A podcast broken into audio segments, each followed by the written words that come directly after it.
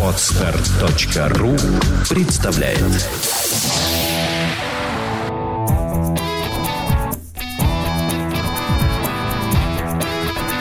Александра и Андрей Капецки в лучшем психологическом подкасте «Психология, мифы и реальность». Добрый день, дорогие друзья, мы снова с вами. Мы снова в эфире, работаем для вас. Какой сегодня у нас вопрос? А, Я не знаю, как этот вопрос назвать. Человек пытается решить свою проблему, связанную с работой, с своей работоспособностью и качеством труда. Я думаю, что стоит зачитать вопрос, чтобы у слушателей было такое представление о предмете разговора.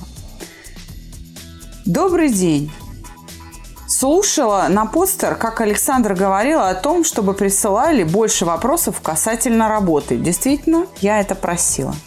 Надеюсь, вы найдете эту тему интересной и запишите подкаст.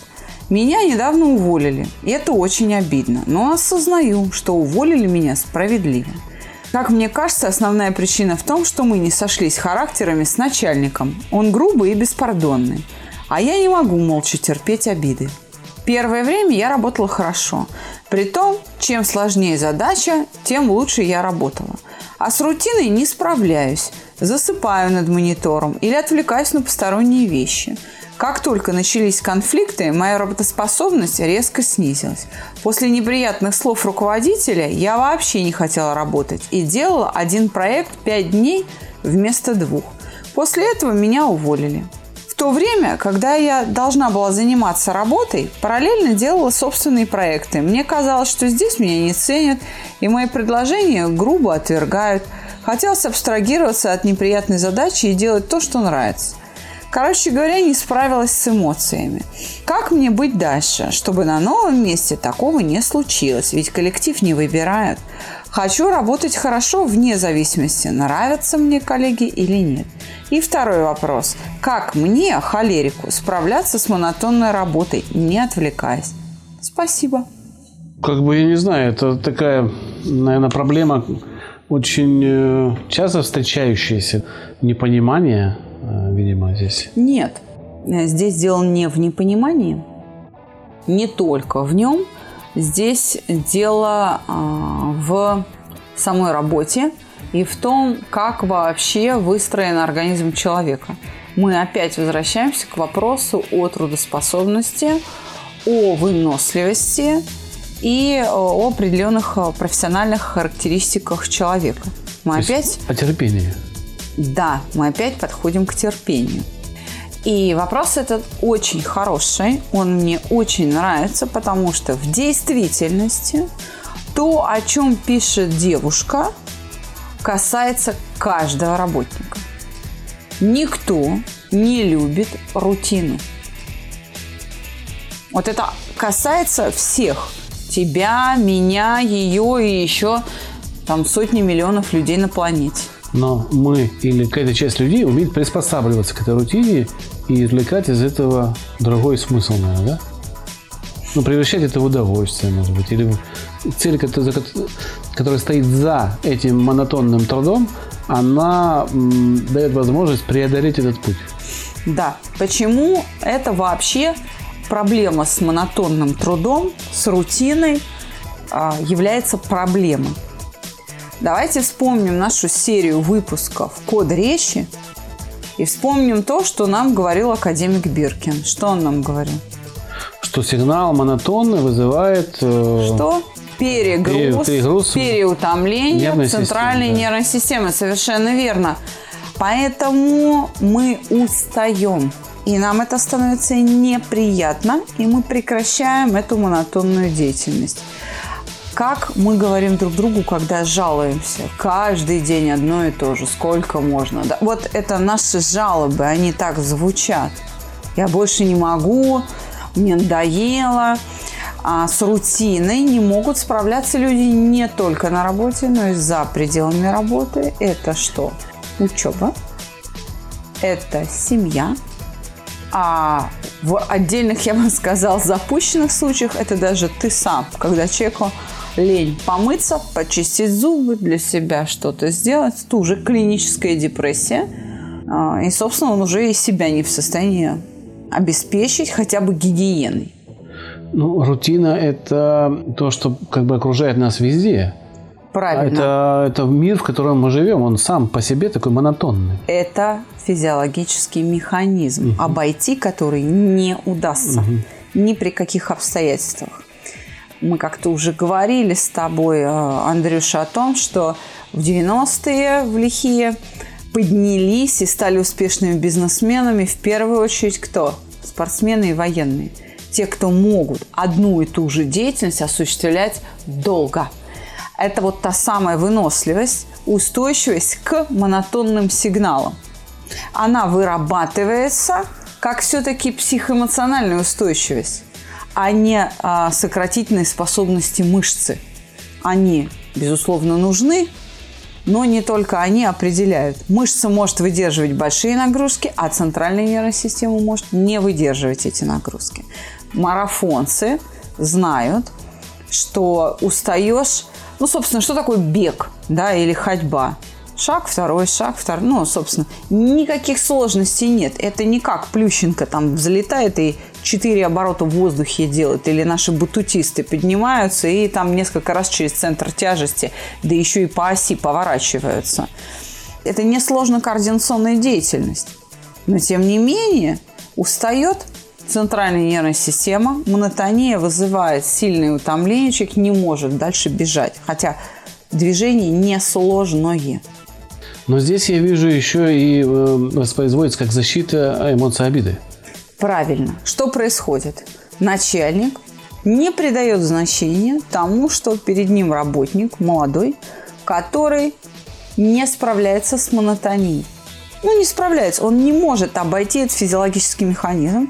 То есть его выносливость недостаточная для тех задач, которые нужно решать на данном рабочем месте и воспринимает человека как лодыря, скажем, или бракодельщика, да? И что он делает? Он выдает критику. И на беду обоих человек оказывается не просто ну, маловыносливым, да, слабым в этом смысле. Он еще оказывается и ранимым. Он еще не может терпеть критику и э, не справляется со своими обидами. И вот эта вот связка приводит к конфликту. Если верить автору письма, то э, начальник грубиян, ну, она не промах, она тоже может ответить, и это приводит все к увольнению. Поэтому, дорогие начальники, имейте в виду, монотонная деятельность, которую вы оплачиваете или оплачивает компания ваша на том участке, на котором вы руководите, она действительно тяжела для любого работника – и э, на собеседовании э, ваш кадровик даже не пытается изучать это По свойство. Да, Совершенно верно. Даже не пытается это изучать. А ведь вы э, оплачиваете именно вот это одно и то же, одно и то же. Мне один э, HR рассказывал такую историю, что он пришел отбирать в консалтинговую компанию специалистов и отобрал троечников по определенным параметрам. И когда подошли ребята, которые хотели попасть на эту работу, потому что фирма мы известная, говорит, ну мы же лидеры, мы же крутые, вы же проводили бизнес-игры, вы видели, что мы крутые. Он говорит, да, вы крутые, но для монотонной работы вы не подходите. Да, а оплачивается именно одно и то же изо дня в день на данном рабочем месте. А вы э, всего лишь некая рабочая функция. Когда вы становитесь работником, это нужно понимать. И это нужно вырабатывать внутри себя. Как и способность терпеть критику. Как и способность терпеть неудачи. А, то есть делать одно и то же до тех пор, пока не получится много-много раз ошибаться, гнать брак, что называется, до тех пор, пока вы не начнете делать это хорошо очень важно уметь с этими эмоциями справляться. Но еще раз говорю, для всех эта информация, как для работодателей, так и для соискателей. Монотонность вызывает утомление в центральной нервной системе. Если к этому прикладываются еще эмоции, человек становится неработоспособен.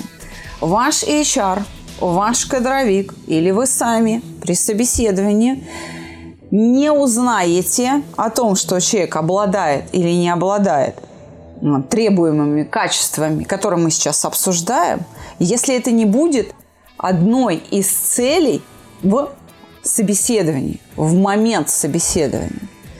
Вот э, это нужно понимать и иметь в виду.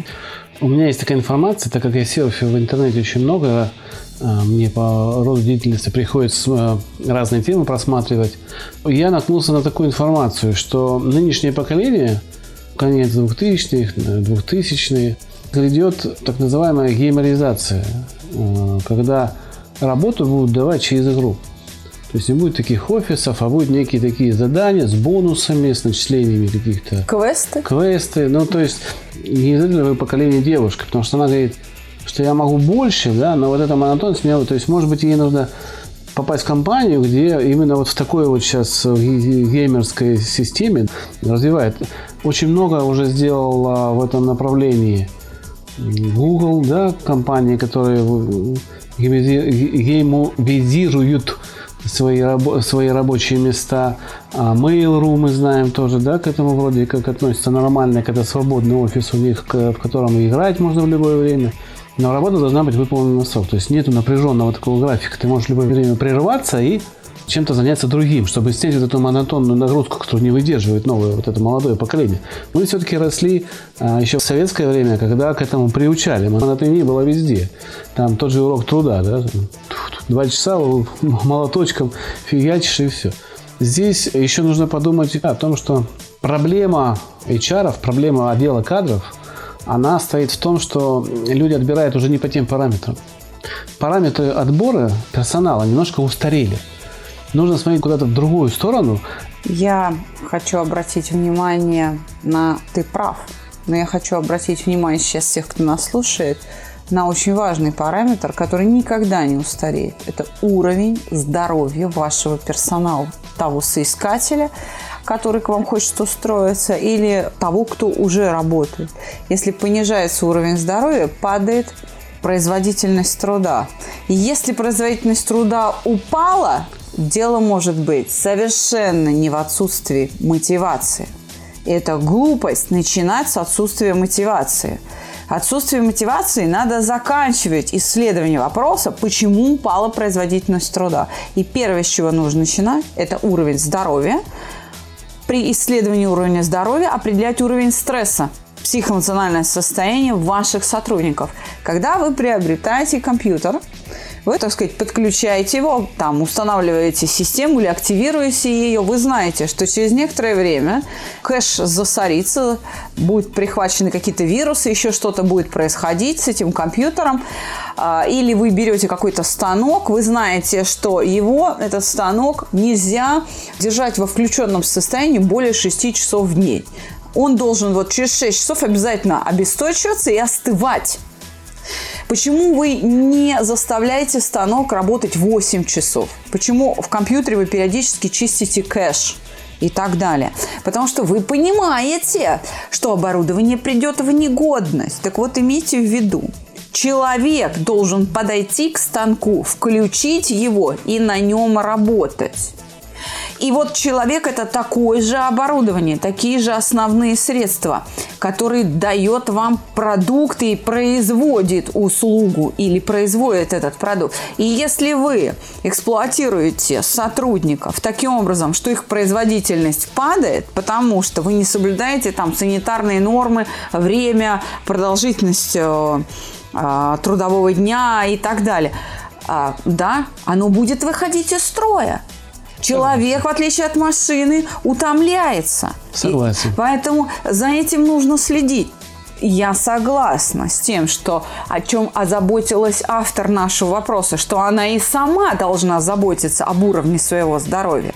Но в этом смысле ей придется и защищать себя даже периодически, да, перед своими а, работодателями. Почему и введено законодательно а, в практику дополнительная плата переработок, да, отгулы дополнительные Ночная за переработку. работа. Совершенно верно, дополнительный отдых, потому что это не с неба взялось, это свойство биологического носителя, и обойти его не удастся. И я хочу всеми этими словами, вот как мы обсуждаем, тут уже сколько минут, 5-10, да, а, поддержать девчонку.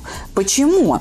Потому что она вроде бы как всю вину берет на себя это не совсем правильная позиция. Здесь обоюдоострая ситуация. Вы слушаете подкаст «Психология. Мифы и реальность».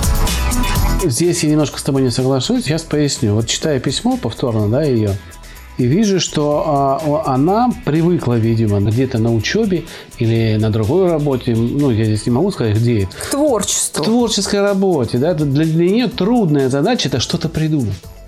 Вот это трудная задача. Хотя на самом деле трудная задача – это составить из 100 кубиков домик.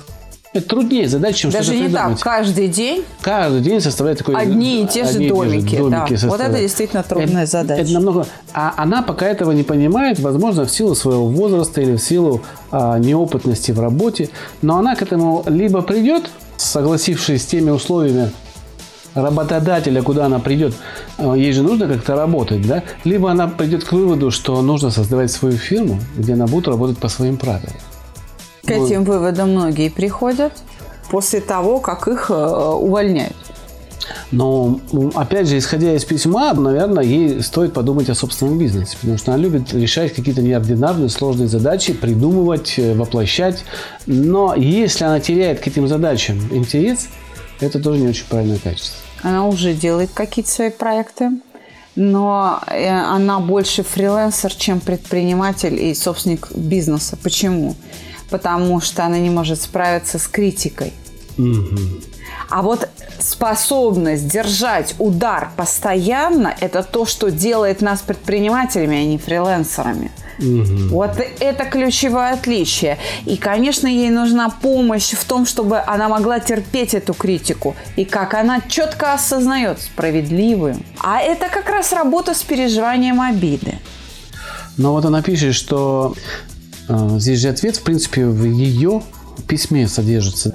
В то время, когда я должна была заниматься работой, параллельно делала собственные проекты, мне казалось, что здесь меня не ценят и мои предложения грубо отвергают. Хотелось абстрагироваться от неприятной задачи и делать то, что нравится.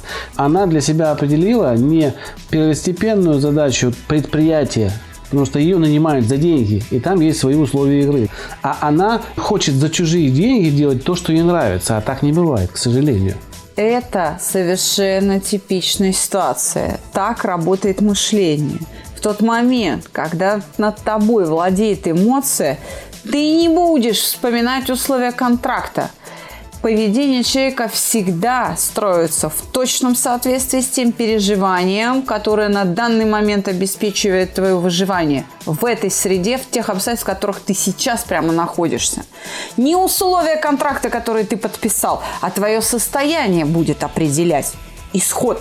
И поэтому, да, ты подписал контракт, ты все это понимаешь, но внутри тебя работают совершенно другие закономерности, не построенные на кодексе законов о труде. Совершенно не на этом они построены. Они построены на биологических механизмах, которые генерят эмоции внутри тебя. А биологический механизм защиты от эмоций, который ты сейчас описал, у нее хорошо отработан, он многолетний, и хочет она или нет, он автоматически сработает. Сдержать этот автоматизм силой воли не удастся ей самой, но и начальнику сдержать этот автоматизм критикой и руганью тоже не удастся. Это обоюдоострая задача. Я да? почему об этом и говорю. Конечно, она права. Да, ей нужно с этим справляться.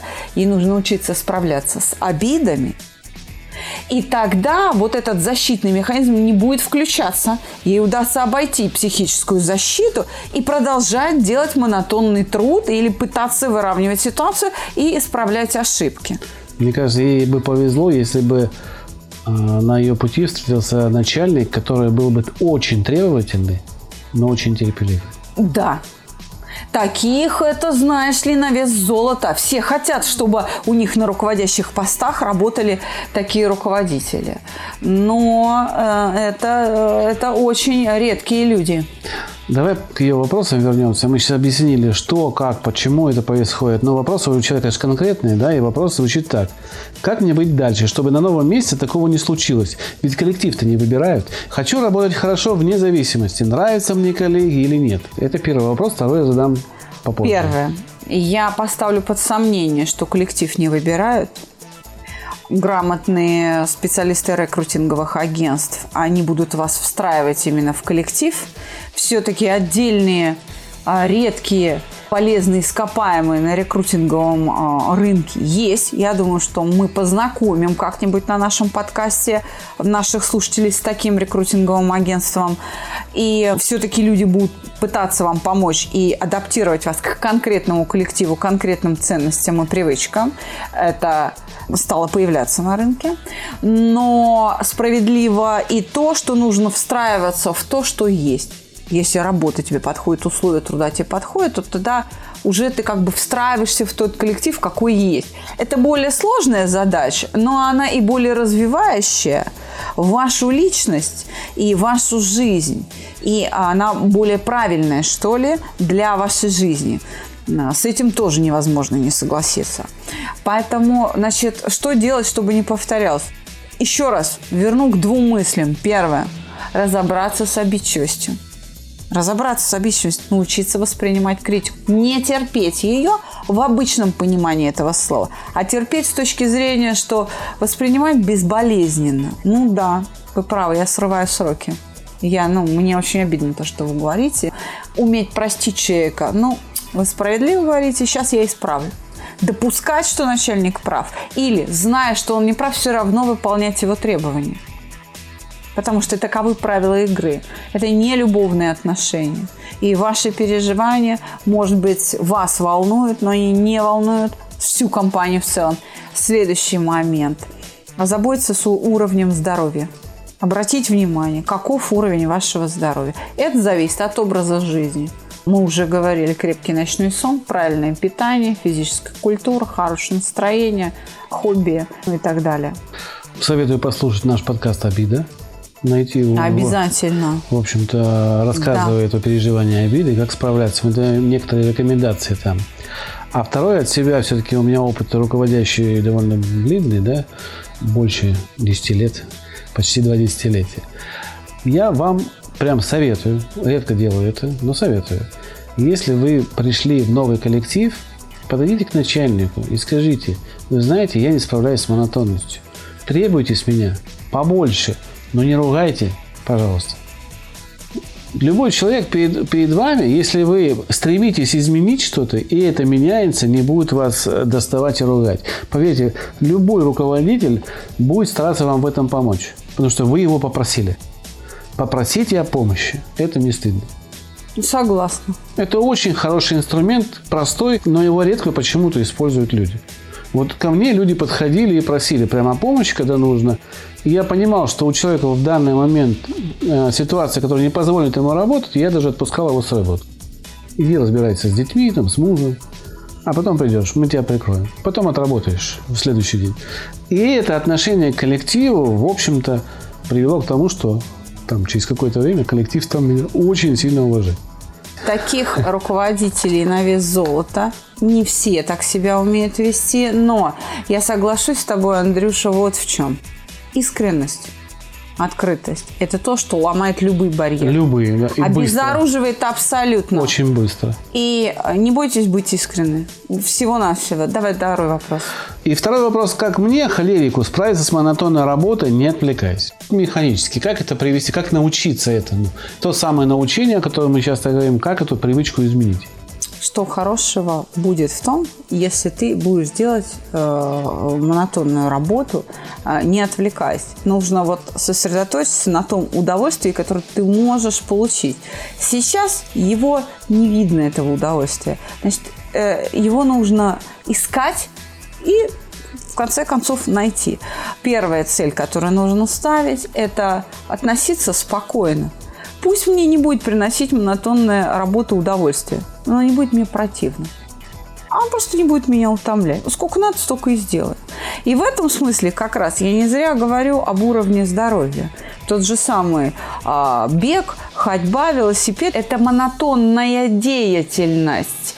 Почему э, с удовольствием э, компании приобретают, умные компании, да, приобретают там целыми пакетами карты клубные в фитнес для своих сотрудников? Ради бога, почему они делают спартакиады, да, в бассейн, плавайте, это монотонная деятельность. Это будет способствовать развитию устойчивости к монотонии будет приближать вас к выносливости. Я думаю, что на самом деле многие руководители не понимают, для чего они это делают. Им просто говорят, нужно. Кому-то да. К сожалению. Ну, а, ну, к мы, мы не, знаете, ну, мы не можем там а, все ситуации обсудить здесь, да, но как-то я пытаюсь из своего опыта выдергивать то, на что люди могут ориентироваться хотя бы. Поэтому такая вот история. А холерик она или не холерик, это уже большого значения имеет. Тут холерик, это она о чем говорит? Она говорит об обидчивости, о низком пороге действия обидчивости в качестве защитного механизма она использует просто а, реплику в ответ. Ты плохо работаешь, да сам такой. Не говори со мной таким тоном. Я терпеть не могу, когда со мной таким тоном разговаривает. Скажите мне нормально. И все, началась перепалка. Низкий порог действия, мы об этом тоже говорили. В подкасте «Близко к сердцу» вы можете послушать, что такое порог действия эмоции. И вам нужно повысить пороги действия эмоций конкретно обиды. И вы не будете уже холериком. Вот и все. Это будет не хитро в вашем случае. Еще раз, уровень здоровья, разобраться с обидами и, собственно говоря, не терять актуальность вот этой цели. Выработать устойчивость к монотонной работе, не пытаясь переключаться, вымещать, вытеснять необходимость к монотонии. Потому что на самом деле любому работодателю вот это важно. Каждый день одно и то же. Он за это платит а не за ваше творчество. Творчество – это уже удел хобби или становитесь, да, как говорит Андрей, собственником бизнеса и творите. Я могу предположить еще такое развитие событий, что, допустим, как научиться монотонии. Представьте, что э, вы все-таки хотите сделать карьеру. Любой человек, молодой, который приходит на работу, хочет сделать карьеру. Как вам ее добиться? Трудолюбием показать, что вы хороший работник. Когда вы достигнете какой-то определенной должности, она вам позволит быть свободным и заниматься творческим, творческими заданиями. И есть какая-то точка, в которую можно прийти через монотонный труд. Вот эту точку нужно для себя определить, куда вы хотите попасть, где можно, на каком участке а, работать. Подрасслабиться. Подрасслабиться, работать вот творчески, придумать, креативить и понять, что для этого нужно сделать. А там как раз будет стоять эта монотонность. Вам Я хочу просто... сказать, что даже креатив может стать монотонным до тошноты. Да. А, об этом могут, да, могут творческие люди даже говорить, что все, я больше не могу креативить, мне уже этот креатив, дайте что-нибудь другое. Называется вот. творческий кризис. Да. Просто когда пусть даже креативная работа по выдумыванию чего-нибудь э, становится как раз монотонной, потому что больше никакой другой работы ты не выполняешь изо дня в день, то, собственно, и наступает разочарование, утомление, пресыщение даже творчества. Так что это нормально, да, уставать мы люди. Я просто в очередной раз обращаю внимание на то, что вот эти свойства биологического носителя обойти никак не удастся. Их нужно учитывать. Не только тому, кто работает, но и тому, кто нанимает на работу и отбирает сотрудников, кто создает им условия труда. На своем опыте могу просто рассказать, э, когда я шел фотографы, я не думал, что там столько монотонная работа. Я думал, там все креативно, круто, делаешь свою работу. Но обработка фотографии – это обратная сторона медали, о которой многие молодые фотографы не задумываются вообще. Если раньше, э, когда фотография была не цифровой, ты просто выбирал из сотни 2, 3, 5 фотографий, печатал их, то сейчас возможность э, отобрать все и обработать все приводит к тому, что заказчики требуют много хороших фотографий. И когда ты сталкиваешься с тем, что ты наснимал 4000 фотографий, допустим, на каком-то мероприятии, и ты говоришь, ну, полторы тысячи нам хватит. Ты в ужасе понимаешь, что это уйдет неделя, чтобы их креативно обработать. Поэтому иногда даже пытаешься где-то в автомате сделать так под один цвет, под это, чтобы быстренько так пройтись, потому что это очень монотонная работа. Но она как раз вырабатывает тебе тот опыт, который у многих отсутствует. Многие фотографы грешат тем, что не отдают вовремя фотографии. Процентов да. 90 наверное. И я в том числе отношусь к ним. Я тоже часто не отдавал вовремя фотографии. Но когда я отдавал, люди всегда оставались довольны. И это именно из этого страха или нежелания подойти к компьютеру и сесть за эту тысячу фотографий, которые нужно сделать. Потому что ты сел, и ты вот делаешь. Потом второй день, потом третий. Но когда ты преодолеваешь себя, а хочешь деньги зарабатывать, нужно преодолеть себя – ты садишься, делаешь, и потом как-то со временем ты на это уже не обращаешь внимания. И я хочу дать подсказку, что преодолеть себя можно, когда ты не думаешь о деньгах, когда ты думаешь не о том, что надо деньги зарабатывать, а о том, что если я сделаю это полторы тысячи фотографий спокойно, я Мне стану... легко. Да, я стану фотографом еще более высокого класса. Да это оттачивание навыка. Под конец нашего выпуска я хочу сказать автору вопроса, что вот она говорит, я хочу работать вне зависимости от того, нравится мне коллектив или не нравится. Когда вы разберетесь с обидами, у вас не будет врагов, у вас не будет отвращения к людям. Если вам кто-то не будет нравиться, он не будет вам противен это будет снижать напряженность вашу эмоциональную, повышать вашу работоспособность. Поэтому, разобравшись с обидами, у вас не будет таких людей, с кем вам неприятно работать. Поверьте, чем лучше вы разберетесь, тем больше вокруг вас будет друзей или людей, с которыми вам просто комфортно. Что у нас с группами? У нас во вторник а, стартует группа, там еще есть места. Это стандартная программа «Я счастливый человек», 7 уроков – Интервал у группы, как обычно, два раза в неделю. За 22 дня вы можете решить огромное количество своих жизненных задач. Это 21 июня, 19.00. То же самое можно сказать и о Санкт-Петербурге. В Санкт-Петербурге группа немножечко по определенным техническим причинам перенеслась. Она тоже стартует во вторник.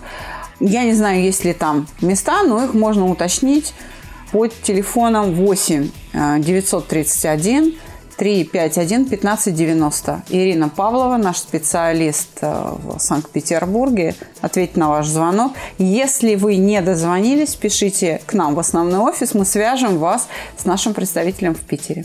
Телефон проекта плюс 7 495 2013 511. Звоните. Консультации бесплатные. Надеюсь, мы постарались ответить в это отведенное время, которое мы себе отводим полчаса на подкаст э, на вопрос девушки. Желаем ей больших трудовых свершений, научиться монотонному труду и всегда попадать в отличный коллектив. И мы уверены, что всегда у нее это будет получаться. Я завершу одной простой мыслью наш выпуск. У японцев есть замечательная пословица или мудрость. Да? Солнце светит не для того, чтобы кого-то согреть. Оно светит просто так. Да? Человек, познавший себя, подобен солнцу. Вот и все. Примиритесь с собой. Примиритесь с собой, и вы будете обогревать весь коллектив. Всего доброго. До свидания.